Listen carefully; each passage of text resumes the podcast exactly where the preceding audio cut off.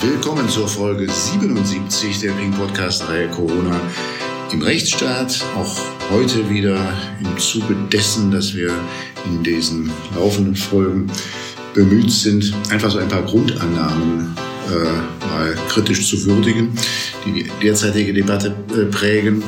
Und ähm, wer ist nicht wer ist prädestinierter für die Hinterfragung von Grundannahmen als mein Gesprächspartner, der sich mit evidenzbasierter äh, Medizin schon sein ganzes Berufsleben lang befasst, bekannt aus Folge 63, äh, wenn nicht von woanders. Ähm, bereits Anfang August haben wir uns schon einmal unterhalten. Ich äh, begrüße ganz herzlich Gerd Antes. Grüße, Herr Antes. Danke sehr. Wir haben ja wieder im Augenblick Zeiten, wo sich die Dinge überschlagen. Das Neueste ist, dass jetzt der bayerische Ministerpräsident verkündet hat, dass in Bayern die Bars und die Clubs geschlossen, die Weihnachtsmärkte abgesagt werden und manches andere mehr. Natürlich auch der Kulturbereich wieder betroffen ist von Maßnahmen. Wenn Sie das so hören, die Nachrichtenlage im Augenblick und auf sich wirken lassen, was geht Ihnen durch den Kopf? Verzweiflung. Ganz einfach deswegen, weil auch jetzt nach fast zwei Jahren die Entscheidungen praktisch im Wissenschafts- und wissensfreien Raum gefällt werden. Diese Willkürentscheidungen, die uns ja von der ersten Minute verfolgen und die zu Anfang auch wirklich zu rechtfertigen waren, weil wir nichts wussten, also wirklich da ins kalte Wasser geworfen worden sind, die sind ja eigentlich jetzt nicht mehr gültig, diese Bedingungen, sondern eigentlich haben wir jetzt ziemlich viel angehäuft. Aber was jetzt dauernd gezeigt wird, ist, dass wir eigentlich die Zeit völlig verschlafen haben und nichts vorbereitet haben und jetzt aus dem Nichts heraus wieder als Schreckreaktion, ich würde sogar mit, mit etwas Vorsicht sagen, das Falsche tun. Was wir insgesamt gegenwärtig besser wissen, ist, dass das Ansteckungsgeschehen großenteils in geschlossenen Räumen ist die sogenannte Aerosolübertragung. Die hat sich ja doch einigermaßen als gesichert gezeigt. Und das heißt, wenn ich sehr verkürze, statt Lockdown könnte vielleicht sogar besser sein, jagt alle auf die Straße. Weil genau die Ansteckung, wenn sie wirklich in den geschlossenen Räumen vor allen Dingen passiert, müsste man die Zeit minimieren.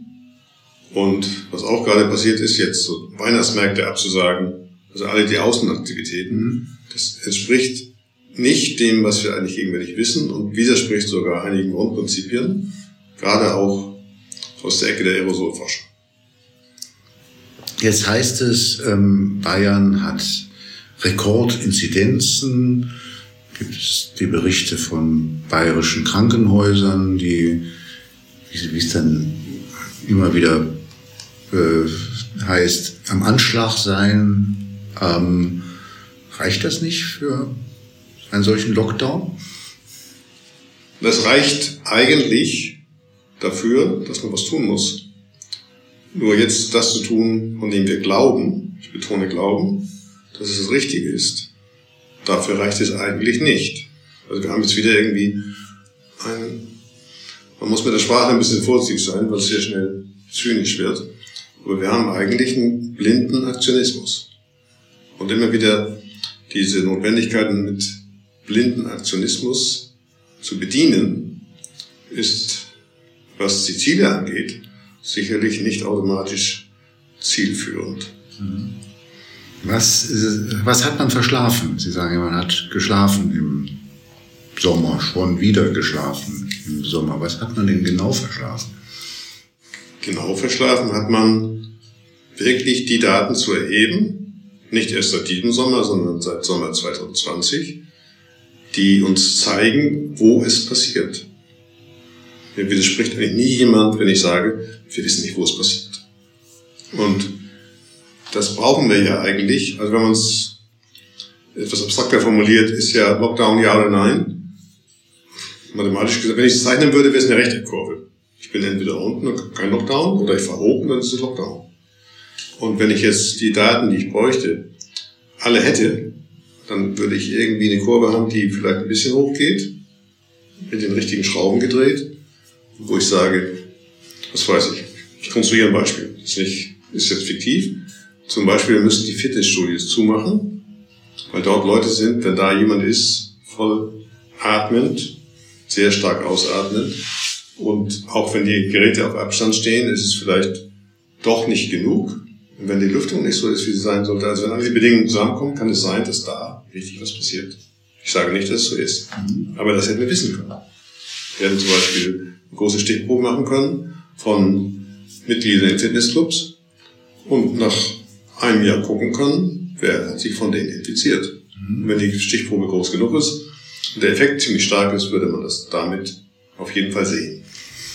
Wir haben auch heute im, im anderen Podcast mit Matthias Schrappe das sehr recht ausführlich über das Thema der Datenarmut gesprochen, die ja an vielen Stellen zu beobachten ist. Da hatten wir, da haben wir vor allen Dingen auch über das Thema gesprochen, dass nicht so richtig ähm, festgestellt wird, wer denn jetzt eigentlich geimpft ist und wer nicht geimpft ist in den Krankenhäusern.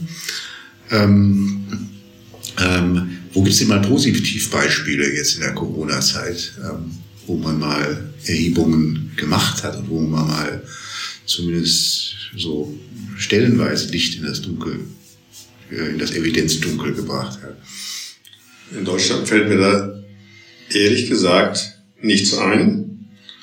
Und ein Beweis in Anführungszeichen dafür, wie dünn wir hier aufgestellt sind, sieht man daran, ich zitiere das nicht gerne, aber dass alles, was in Talkshows, da in Narrativen ausgetauscht wird, sich dauernd beruft auf Studien aus dem Ausland. Noch nie erlebt, ich gucke nicht alle Talkshows natürlich, noch nie erlebt, dass irgendwo jetzt mal eine belastbare Studie aus Deutschland da wäre, die jetzt sagt, jetzt machen wir es an der Stelle so und so. Mhm.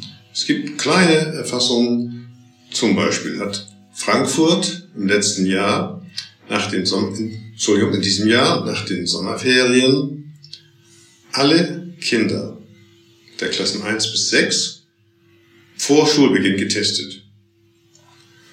Und wie es so schön ist, natürlich haben sie sehr viel Positive gefunden und schon Triumphgeschrei, die Schulen sind's. Es war aber so sorgfältig gemacht, dass alles vor der ersten Unterrichtsminute passierte. Das heißt, alles, was da passierte, wurde reingetragen in die Schulen. Und das ist zum Beispiel so ein Hinweis, wo auf der einen Seite ideologisch bedingt Fronten aufeinander knallen, aber da hat man das mal gemacht. Wenn man das alles zusammenträgt, das sind alles keine tollen Studien, aber die waren alle ganz gut gemacht, dann sieht man, dass die Schulen nicht der Treiber sind. Da passiert natürlich viel, und natürlich wird auch viel an Infektionen da erzeugt, aber es ist nicht der große Treiber, sondern eher so im Zusammenspiel auch mit zu Hause, mhm. dass es reingetragen wird in die Schulen. Also das wäre ein Beispiel.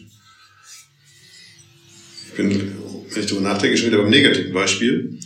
Eine der ganz schwierigen Stellen ist sicherlich der Nahverkehr, der öffentliche. Und das habe ich zum ersten Mal im Sommer 20 sehr laut gesagt. Überhaupt mein erstes Interview war im Februar oder März 2020 beim SWR, wo ich sehr laut und deutlich gesagt habe, was dann von den Fahrradclubs überall begierig nachgedruckt wurde. Jeder, der Fahrrad fahren kann, sollte, jetzt nicht gezwungen, aber den moralischen Appell auf sich nehmen, nur noch ein Fahrrad zu fahren, sich die entsprechende Kleidung zuzulegen, damit die, die es nicht können, die öffentlichen Nahverkehr fahren müssen, erstmal geschützt sind, weil sie viel weniger um sich herum haben. Und also in Städten wie Freiburg geht es, in Berlin geht es schon nicht, weil natürlich jetzt nicht hier von, von ganz Norden oder ganz Süden in die Innenstadt muss oder noch, noch weiter, dann ist es halt schwierig. Dann gab es im April eine Studie, die war von den Bundesländern bezahlt, wurde von der Charité, von einer Unterorganisation durchgeführt. Die war erstens grottenschlecht. Die war kaum raus, ohne dass die Ergebnisse belastbar waren. Gab es dann ein Triumphgeheul von den Verkehrsministern der Bundesländer. Das Problem ist gelöst. Kein Risiko in den Zügen und im Nahverkehr. Und dann würde man ja eigentlich denken, dass dann relativ schnell eine wissenschaftliche Publikation kommt, damit es diskutiert werden kann und irgendwie die, entweder die nächste draufgesetzt werden kann. Und genau das ist nicht passiert. Und ich frage dann ab und zu mal nach. Dann kriege ich die Antwort, nach den Erfahrungen aus dem Wissenschaftsbetrieb wird die Publikation dieses Jahr wohl nicht mehr erfolgen. Naja, das ist, wie soll ich sagen, in aller Höflichkeit, mehr Bankrotterklärung gibt es mhm. nicht. Eine Pressekonferenz als einziges Mittel, eine so relevante Sache an die Öffentlichkeit zu bringen, von einer schlechten Studie, das ist wirklich kaum noch zu unterscheiden. Und ich sehe auch nicht, dass jetzt irgendwo ein Versuch gestartet wurde, um das zu wiederholen oder spezifischer zu machen. Und wenn ich jetzt alles so durchdividiere, also Schulen, Bars, Bars sind natürlich jetzt schwer in den Griff zu kriegen, datenmäßig, aber da, wo es leicht geht, also Schulen, wo ich weiß, da habe ich die ganzen Namen, ich habe ja alles da. Und wenn man dann mal weiterdenkt, jetzt, wo man es auch machen könnte, das wären die Krankenkassendaten, weil ja jede Erkrankung gemeldet wird. Ja. Und die Vorschläge gab's. Ich habe bisher noch nicht begriffen, warum, aber es wird blockiert. Die Auswertung der Daten wird blockiert. Manchmal ist da der Datenschutz ein dankbarer Gehilfe, aber dem kann man das auch nicht, wie es oft gemacht wird, alles in die Schuhe schieben. Das ist, der ist ein dankbarer Sündenbock, weil keiner versteht ihn und deswegen kann man sich mal hinter dem Datenschutz verstecken. So ist es. Mhm. Genau. Und wenn man das so durch dividiert oder durch, durch dekliniert, dann sieht man, dass da irgendwas überhaupt nicht stimmt. Hm. Jetzt entstehen ja Studien nicht von selbst, sondern das muss ja, also vor allem, wenn's, wenn man jetzt auch einfach gewisse Fragen hat, die vielleicht besonders zentral sind, dann muss ja irgendjemand da sein, der mal den Anstoß gibt, dass solche Studien gemacht werden. Wer schläft denn da eigentlich? Ja, das ist die schwierigste Frage, die mir gestellt werden könnte. Geschickt formuliert. Das ist so ein komplexes Gebilde insgesamt von Förderern, von Einflussnahme zum Beispiel von Universitäten, von Vorgeschichte. Also jemand, der jetzt im entscheidenden Karriereschritt ist, drei, vier Publikationen herauszubringen, um dann ein wirklich aussichtsreicher Kandidat für eine Professur zu sein, der geht jetzt nicht kurz vom Ziel sozusagen woanders rein, um im Dienste des Wohls, des Allgemeinwohls und der Gesellschaft dort die Frage zu formulieren. Das sind dann diese Karrieremechanismen. Ich nenne das immer, das sind schwere Interessenkonflikte, die sich aber nicht monetär festmachen lassen. Und das ist das Wort Haltung drängt sich da praktisch auf. Das ist einfach äh, ein Stück Lebensabschnitt. Und um das, das aufzulösen, müsste man, und das wäre nicht so einfach, aber irgendwie Einfluss nehmen. Entweder müsste dann das Belohnungssystem angepasst werden. Ja, also Belohnungssysteme sind ja eigentlich die Krux im akademischen System. Wenn man das so durchdekliniert, dann funktioniert es auch nicht. Dann könnte man das mit einer Förderung machen. Das hat einmal wirklich vorbildlich Söder gemacht mit dem dortigen Tropeninstitut, in dem sie, ich weiß nicht, ein paar tausend Bürger um mhm. Blutprobe gebeten haben, um die Dunkelziffer wirklich in den Griff mhm. zu kriegen. Das war schon beginnend im Mai 2020. Also aus der Förderer. Mhm. Wenn ich jetzt alles zusammenbringe, das BNBF hat ja 150 Millionen im April 2020 an die Charité gegeben, habe gesagt, jetzt macht mal ein sogenanntes NUM, das Netzwerk Universitätsmedizin. Und da müssten jetzt solche Sachen rauskommen. Und das Ergebnis ist bisher, muss man so hart sagen, beschämend. Mhm. Das ist nicht passiert. Dann ist eigentlich auch da wieder nicht der Föderalismus als solcher ein Problem, aber die Forschung und Universitäten sind der Landessache. Ich kann Ihnen mehrere Kollegen namentlich nennen, die sehr helle sind und ziemlich früh 2020 genau das vorhatten, lokal. Und dann ist man bei der Politik, wenn die es verstanden hätte, dann hätten sie sich irgendwie Gutachter geholt, um das zu bewerten, und hätten dann sehr hemsärmlich unter Sonderbedingungen, ja, wir haben so jetzt so oft hier Gesetze geändert, Infektionsschutzgesetz, mhm. dann hätte man dort auch gesetzliche Basis schaffen können, mit so einer wie soll man nennen, Feuerwehrfinanzierung, ganz gezielt da reinzugehen befristet, danach ist wieder Normalzustand. Aber die ich kenne, sind einfach gescheitert. Mit guten Ideen. Und zum Beispiel ein Projekt läuft dieser Art in Freiburg. Da ist es in Gang gekommen, aufgrund des enormen Elans der Beteiligten, eine Prognose aus den existierenden Daten für die Krankenhausaufnahmen. Das ist ja gegenwärtig der entscheidende Punkt. Die ist wirklich schwer. Also müsste man hingucken, wo brauche ich welche Daten besser, wie mache ich es dann methodisch und dann ist die Frage, wie funktioniert es?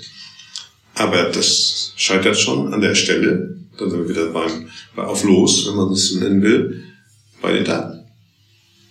Also es sind alle schuld und dieses Verknurpselte aus Normalzeiten, das ist jetzt wirklich hinderlich unter den Sonderbedingungen. Sowohl was Geschwindigkeit angeht, was das richtige Tun angeht und, und, und. Sie sprachen von 150 Millionen Geldern des BMBF, die dann wiederum an die Charité gegangen sind, mit äh, dem Auftrag daraus wiederum äh, Forschungsaufträge zu generieren, wenn ich es richtig verstehe. Mit dem, mit dem Auftrag, mhm. in, den, in den Universitätskliniken eine Vernetzung herzustellen, daher dieser Name, so dass die in Verbundforschung sozusagen mit dem Wunsch, damit es noch schneller geht mhm. und intelligenter begonnen wird, dass dieses Netzwerk aufzubauen. Aber da waren natürlich einige Sachen von Anfang an Web- oder Strickfehler. Also einmal ist es natürlich eine Todsünde, so eine große Summe an einen und dergleichen zu geben, damit der das mhm. dann unter sich irgendwie nicht verteilt, aber koordiniert. Das hat auch sofort ganz böses Blut gegeben. Aber gleichzeitig war das Schwierige daran, dass das an die Charité gegeben wurde. Das BMBF hat eine ausgeprägte Struktur, wie man diese Mittelvergabe steuert. Also einmal, dass keiner ohne Leistung das in die eigenen Taschen steckt und weg ist. Also alles das haben die seit Jahren funktionierend. Und das an eine Uni zu geben, die, naja, man muss es so hart sagen, praktisch von den Strukturen gar nichts hat. Und das ist auch passiert. Dann hat man nachträglich die existierende Kontroll- und Förderstruktur draufgesetzt und damit war das Chaos dann perfekt. Ja, dann hatte man sozusagen das Geld da liegen und die Truppe, die es koordinieren sollte und aber eigentlich die alten existierenden Strukturen so oben drauf gesetzt, dass das Ganze eher lähmend war als förderlich. Mhm. Wieso wird, wird das nicht aus dem Gesundheitsministerium und den nachgeordneten Behörden des Gesundheitsministeriums organisiert? Das ist der nächste Treffer. Gute Frage. Ich habe es neulich mal gemacht, das war aber schon auch sehr sarkastisch, dass ich jetzt habe, ich setze 50 Euro. Zeigen Sie mir mal ein Foto und wer es kriegt, kann sofort mit den 50 Euro abhauen, wo Sie die Wissenschaftsministerin den Bundesgesundheitsminister auf einem Foto sehen den gemeinsamen Appell, wie es weitergehen müsste, formulieren. Vielleicht gibt's das, ich habe es noch keins gesehen. Das sind so getrennte Welten. Und auch vorher, ich habe x-mal gesagt, die müssten mal mehr miteinander reden. Das BMBF vergibt Gelder in der Größenordnung, ich würde mal sagen, weit über 10 Milliarden. Die Deutsche Forschungsgemeinschaft, aber auch Helmholtz, zum Beispiel die Grundfinanzierung, die kommen aus dem BMBF. Das BMG hat praktisch kein flüssiges Geld. Die haben sowas, das nannte sich früher Ressortforschung. Dort die BMG-Mittel gehen rein in die nachgeordneten Behörden, die sind da groß. Mhm. Also das Robert-Koch-Institut, ich weiß nicht, wie viel die haben, wir haben hunderte von Mitarbeitern und die sind natürlich teuer. Das ist sozusagen eine Grundfinanzierung. Und dann gibt es von der Sorte, es gab immer vorher sechs dieser Institute, jetzt dann gab es fünf und das eine haben sie gerade integriert.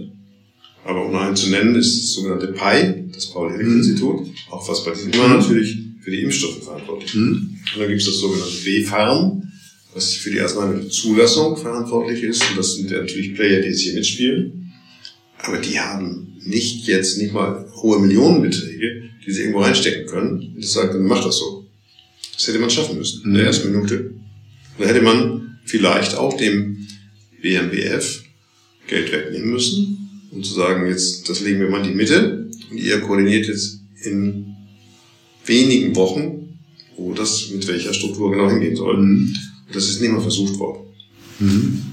Weil woher soll ein Forschungsministerium eigentlich wissen, dass was es jetzt, was es jetzt so die zentralen Themen sind, die zu erforschen sind jetzt im Zusammenhang mit der Corona-Krise? Wo, wo soll da eigentlich die Expertise sein?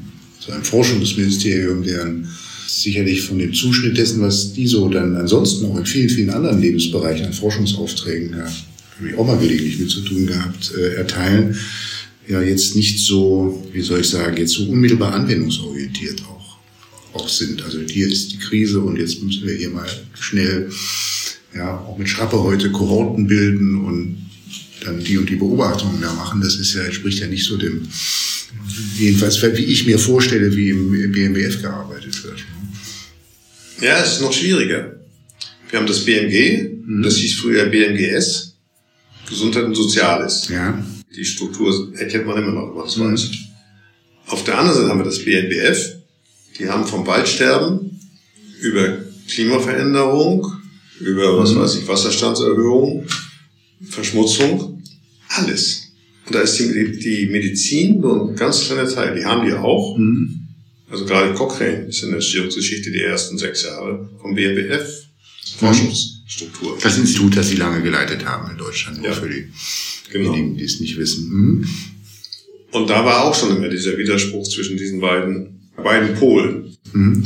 Und die haben auch im BMG sogar, hatten zumindest immer eine sogenannte Liaison-Person, die die Verbindung herstellen sollte. Aber das war so niederrangig aufgehängt, dass das überhaupt da nicht dran zu denken war. Also eigentlich müssten die Staatssekretäre von den beiden Ministerien, ich würde mal sagen, in der gegenwärtigen Situation sowieso, die müssten einmal die Woche einen Jobfix haben und sich austauschen, um diese Stränge zusammenzuführen. Und das ist nie versucht worden. Und deswegen kommt ja auch vom BNBF praktisch nichts. Mhm. Und im Rampenlicht ist immer das BNG. So, und das, es gibt auch keine Versuche, das zu ändern. Also eigentlich, wenn man das mal auf andere Länder schaut, wie das gemacht wird, hätte man, wenn man radikal ist, müsste man eigentlich ein eigenes Gesundheitsforschungsministerium schaffen, bei der Bedeutung von Gesundheit. Mhm. Ich meine, wir haben Gesundheitsetat, das ist wahrscheinlich auch dazu Sprache mhm. gekommen, wir haben Gesundheitsetat von einer Milliarde pro Tag. Und das ist also alles, was mhm. umgesetzt wird in Gesundheit. Und das ist mehr, wenn man es aufs Jahr hochrechnet, als das Gesamtbudget der deutschen Bundesregierung. Das muss man sich mal überlegen. So. Und das Geld in Deutschland, das ist eine spezielle Sache des deutschen Systems, geht praktisch alles durch die Kassen der Krankenkassen. Also sozusagen die gesamte Finanzierung erfolgt ja über Beiträge der Bevölkerung und wird dann hochgeschleust und landet dann über die Krankenkassenfinanzierung zurück zu den Ärzten. Die kaufen dann was, Investitionen, aber geht alles dadurch, im Gegensatz zum Beispiel zu Großbritannien, wo alles direkt aus dem Steuersäckel kommt. Deswegen sind die so, uns so unglaublich überlegen, wenn sie schnell was steuern müssen. Dann können die das gerade mit dem Parlament machen. Das ist, da sind wir völlig hilflos. Und deswegen, das lässt sich auch nicht kurzfristig ändern, aber eigentlich müsste man die Gesundheit rauslösen aus dem BNBF und in irgendeiner Form im BMG zusammenbringen, aber nicht so, dass daraus jetzt eine verkrustete Verwaltungsstruktur wird, sondern diesen Forschungscharakter erhalten, aber zusammen. Mhm. Aber ich sehe nicht mal, nicht mal Vorschläge in die Richtung. Ich glaube, dass es dazu ganz gut passt, dass es ja auch eigentlich befremdlich ist, dass wir bei der Bedeutung des ganzen Themas dass es eigentlich nie sowas gegeben hat wie so einen zentralen Krisenstab, der einfach so ganz oben, von ganz oben herab ähm, alles, alles, alle Themen, die es da gibt und alle ähm, Entscheidungsabläufe, äh, die es da gibt, ähm, äh, da die Verantwortung für getragen hat. Also nicht, das hat es ja nicht gegeben. Nicht? Äh, so ein Krisenstab, wo der jetzt nicht nur, nicht nur so eine Ministerpräsidentenkonferenz, die da alle paar Wochen oder Monate zusammenkommt, sondern einfach die so Day-to-Day -Day dann auch da ähm, agiert. Ähm, das ist, glaube ich, auch anders als in anderen Ländern. Da gibt es solche Krisenstäbe, ähm, die äh, das haben und, und, und, und so, somit gibt es auch gar keine zentrale Stelle eigentlich, die Forschung organisieren äh, äh, konnte, sondern das ist, verteilt sich irgendwie. Ja, es war ein zufallsgesteuerter, scheinbar auf der Oberfläche Prozess, mhm.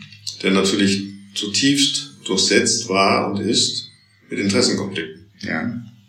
Klar, bleibt nicht aus. Und sozusagen ein ähnliches Land wie wir ist ja die Schweiz. Da kann man hingucken. Die haben sich auch über viele Monate dahin gerangelt. Aber die haben jetzt eben diesen Pandemierat aus dem Wissenschaftsbereich. Ich glaube, der hat über 50, irgendwo zwischen 50 und 60 Mitglieder. Und namentlich belastbar. Also alles, was da gemacht wird, wirklich interdisziplinär. Also das ist alles im Mai 2020 auch schon mhm. gefordert worden von Soziologen, Kommunikationswissenschaftlern. Also alles das, wo wir die Bevölkerung mitnehmen wollen, das ist ja, es ist ja mit das größte äh, Dilemma dieser, diese Inkompetenz, das professionell zu machen. Mhm. Ja, also wenn man sieht, wie da irgendwie nicht mal sauber aufbereitet Zahlen immer bis, wenn es geht, bis hinter das Komma in Pressekonferenzen präsentiert werden, womit niemand was anfangen kann. Also dieser ganze Bereich, der hätte genauso aufgestellt werden können und man hätte sogar mit dem Vorbild jetzt so können, schauen wir doch mal, ob wir es nicht genauso machen. Mhm. Und es gab was, was dem nahe kam, das war der Beirat für den Ministerpräsidenten ehemaligen von Nordrhein-Westfalen, Laschet, und der hatte sowas. Da waren, ich glaube, zehn Mitglieder drin, ich bin mir mit denen sehr frühzeitig da in Verbindung gesetzt und denen war auch völlig klar, wer noch fehlte. Also das kann man machen. Aber es ist nicht passiert. Und mhm. das ist letztlich die, aus meiner Sicht, eindeutig in der Verantwortung der Bundesregierung, Bundeskanzleramt und auch der Kanzlerin. Mhm. Das ist ein Beratungsgremium, das ja, glaube ich, auch ein bisschen die Schwäche hatte, dass die, die dazu beraten waren, auch immer nur dann auf das Gremium gehört haben, wenn es gerade mal in die eigene Richtung gepasst hat und ansonsten nicht. Ähm, was ich so mitbekommen habe, ein Pandemierat quasi, der gefordert ist, aber ähm, was ja noch dazu kommt, ist einfach die quasi so die Spitze der Exekutive, also welche, die nicht nur informieren und ähm, beraten, sondern die auch Entscheidungen treffen können. Auch daran hat es ja gefehlt. Das Robert-Koch-Institut trifft eigentlich keine Entscheidungen ähm, jetzt in der Krise, sondern ist ja eigentlich auch nur ein, ja, äh, es macht ein bisschen Kommunikation, wo man dann auch nicht weiß, wir haben ja noch eine Bundeszentrale für gesundheitliche Aufklärung, warum eigentlich die nicht da aktiv sind. Nicht? Das ist ja auch so ein Wirrwarr dort. Ähm, sie sammeln irgendwie Daten, mehr schlecht als recht in vielen Bereichen.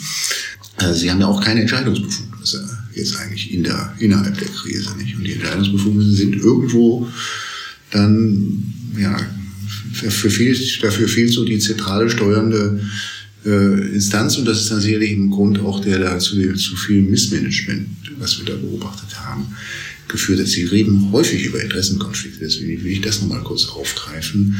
Wo, sind, wo treten die denn am stärksten zutage? Na, einmal im wissenschaftlichen Bereich, das zum Beispiel, das ist, man kann es nicht übersehen, sehr eindeutig so, dass drei oder vier Physiker sozusagen immer in diesen Beratungsgremien sind. Und ich habe mir das mal genauer angeguckt, sowohl was deren Publikation auch wie, wie den Werdegang angeht, die vorher praktisch nicht in der Medizin waren. Und auf jeden Fall nicht qualifiziert sind, sich mit Problemen der Hygiene, also diese ganze Übertragungsdynamik ja. hat ja sehr viel zu tun mit Hygiene, die haben das praktisch vorher nicht gemacht. Nur weil die Kanzlerin vor 40 Jahren Physik studiert hat, jetzt dieser Gruppe so eine Dominanz zu geben, ist aus meiner Sicht, was, das war wirklich unverantwortlich. Und mhm. wenn man das dann nochmal genauer hinschaut, ist diese gesamte Beraterstruktur, das ist ja mehrfach auch in den Medien aufgegriffen worden, die war immer nie auch nur annähernd so, wie sie sein müsste, nämlich belastbar, breit aufgestellt und dann auch mit ja, Zwang zur Verantwortung. Mhm. Dass Robert Koch keine Entscheidung fällt, das ist im System so, da kann man sich auch lange drüber unterhalten, was da Sinn macht. Eigentlich sollte ja schon die Politik die Entscheidung fällen. Aber, Aber wie ist die Politik dann eigentlich? Also wo, wo sitzt dann auch wiederum, also jetzt nicht so, so, so die, also Entscheidungen, die ins Parlament gehören, aber es ist einfach so das tägliche Krisenmanagement. Wo ist da eigentlich, wo laufen da eigentlich die Fäden zusammen? Versucht hat es ja das Bundeskanzleramt. Ja. Aber allein, das ist ja auch, mehrfach auch sehr hart deutlich gesagt, die, die größten Versager, Versager sehe ich im BMBF, im Bundesministerium für Bildung und Forschung und im Bundeskanzleramt. Und da ist ja die sichtbare Person immer Braun, mhm. Bundeskanzleramtsminister. Die unsichtbare Person hat eigentlich noch eine viel negativere Bilanz. Das ist die Digitalministerin im Bundeskanzleramt, mhm. Bär von der CSU. Und deren Leistungsbilanz ist wirklich null. Also alles das, was man jetzt hätte koordinieren, anstoßen müssen, diese Meldewege, die ja immer noch irgendwie mhm. anachronistisch eher zu Beginn des, äh, zu Beginn des letzten Jahrhunderts anzusiedeln wären, ja, das ist ja einfach nichts mehr, was einem mit dem modernen Staat vereinweist. Und das sind alles diese Punkte, wo es eigentlich hätte passieren müssen. Und das Bundeskanzleramt hat ja nach meinem Verständnis die koordinierende Funktion, sozusagen ein Querministerium zu sein, mhm. das die Fachministerien verbindet. Und das habe ich nie gesehen, dass das funktioniert. Mhm. Also dieses, diese Digitalabteilung, für die Frau Beer dann ins Kanzleramt gekommen ist, die soll verschwindend klein sein. Das ist, glaube ich, nur eine winzige Handvoll Mitarbeiter, die das sie hat. Sofort, ja. Und ähm, böse Zungen haben das eigentlich durchgängig für eher eine symbolische Handlung gehalten, dass man sie ins Bundeskanzleramt äh, geholt hat. Sie hat wohl auch, ich weiß jetzt nicht, ob rechtlich oder faktisch, dem Staatsminister vollständig unterstanden. Nochmal kurz zu den erwähnten Beratern, auch die, also die Physiker, die Sie erwähnt haben. Wir wissen alle, von wem wir sprechen da. Also so richtige, ich glaube nicht mehr daran, dass die beraten haben. Ich glaube ja eher daran, dass man gar keine Beratung wollte. Weil man hat sich, anders ist es ja gar nicht zu erklären, dass man sich ja doch eigentlich immer die Berater dann ausgesucht hat, nicht die kompetentesten und nicht jetzt die ähm, und jetzt auch vor allen Dingen nie irgendwie so ein ganzes Spektrum, das ja wir beide dann auch immer wieder kritisieren, äh, sondern man hat sich ja immer die herangeholt, von denen man wusste, die stören nicht. Ja, weil die Linie, die die Kanzlerin die ganze Zeit hatte, die war ja in gewisser Weise sehr konsequent. Und eigentlich, und das gilt jetzt nicht nur für die Kanzlerin persönlich, aber eigentlich macht es, vermittelt es mir dann zunehmend den Eindruck, dass man eigentlich nur noch, die nur noch brauchte, damit man sagen konnte, man hat sich beraten lassen, aber dass eigentlich die eigentlichen Entscheidungen nicht so sehr beeinflusst waren. Der Verdacht drängt sich auf. Und ich habe auch schon öfter das Wort benutzt von Unterstützung von willfährigen Wissenschaftlern. Ja, also mhm. Wie da Entscheidungen und Entscheidungsstrukturen unterstützt wurden, das hätte eigentlich auch aus wissenschaftlicher Sicht so nicht geduldet werden dürfen. Und da gab es so richtige Spitzen, wo man es wirklich auch nachweislich sehen konnte. Das war zum Beispiel Ende 2020 die Stellungnahme von der Leopoldina. Die war fachlich so, dass sie, wenn ich Gutachter gewesen wäre, nicht in der Form über den Tisch gegangen wäre. Es gab da ja auch von einigen Leuten dann mhm. massive Gegenrede, aber die es mitgetragen haben, die Mehrheit, die hat zum Teil, konnte ich Ihnen auch Namen nennen, die nicht richtig gelesen. Also auch da war dann wieder sozusagen mhm. die Dominanz von den, ich nenne es mal sogenannten Beratern, so dass der Ton dann doch so war, dass die Bundesregierung praktisch bestätigt wurde und so weiter agieren konnte. Mhm. Ah, das, wir sind leider am Ende unserer Zeit, wenn ich das hier so richtig im Blick habe. Deswegen würde ich, ähm, deswegen danke ich Ihnen zunächst einmal herzlich für dieses Gespräch und ähm, ja, wünsche, wünsche Ihnen noch ein schönes Wochenende hier in Berlin. Danke. Danke. Danke für die Einladung und auch für die Chance, meine Gedanken hier zu äußern.